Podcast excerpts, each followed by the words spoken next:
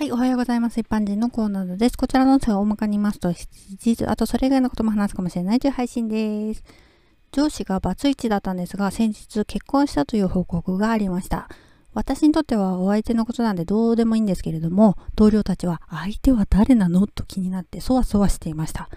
全員揃っている時に同僚の一人が出会いは？と聞いたタイミング、ベストタイミングだったと思うんですけれども、空手のなんとか固めみたいな技を決められて、はぐらかされてしまいました。おじさんだし再婚だし、もしかしたら訳ありだったりして何かしら言いにくい理由があるんだろうなって私は思ったんですけどね。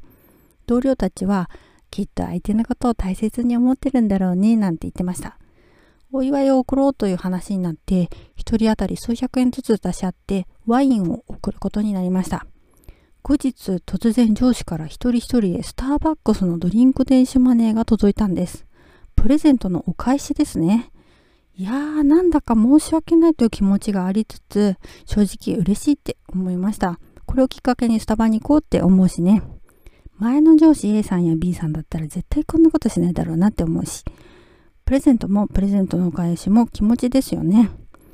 もしかしたらですけど私が転職したばかりの頃2ヶ月だけ一緒だった女性がいてその人とのデートが過去目撃されているからその頃からお付き合いが続いていてゴールインしたんだったらお相手はその人かもしれなくってだから言いにくいのかしらと想像してます。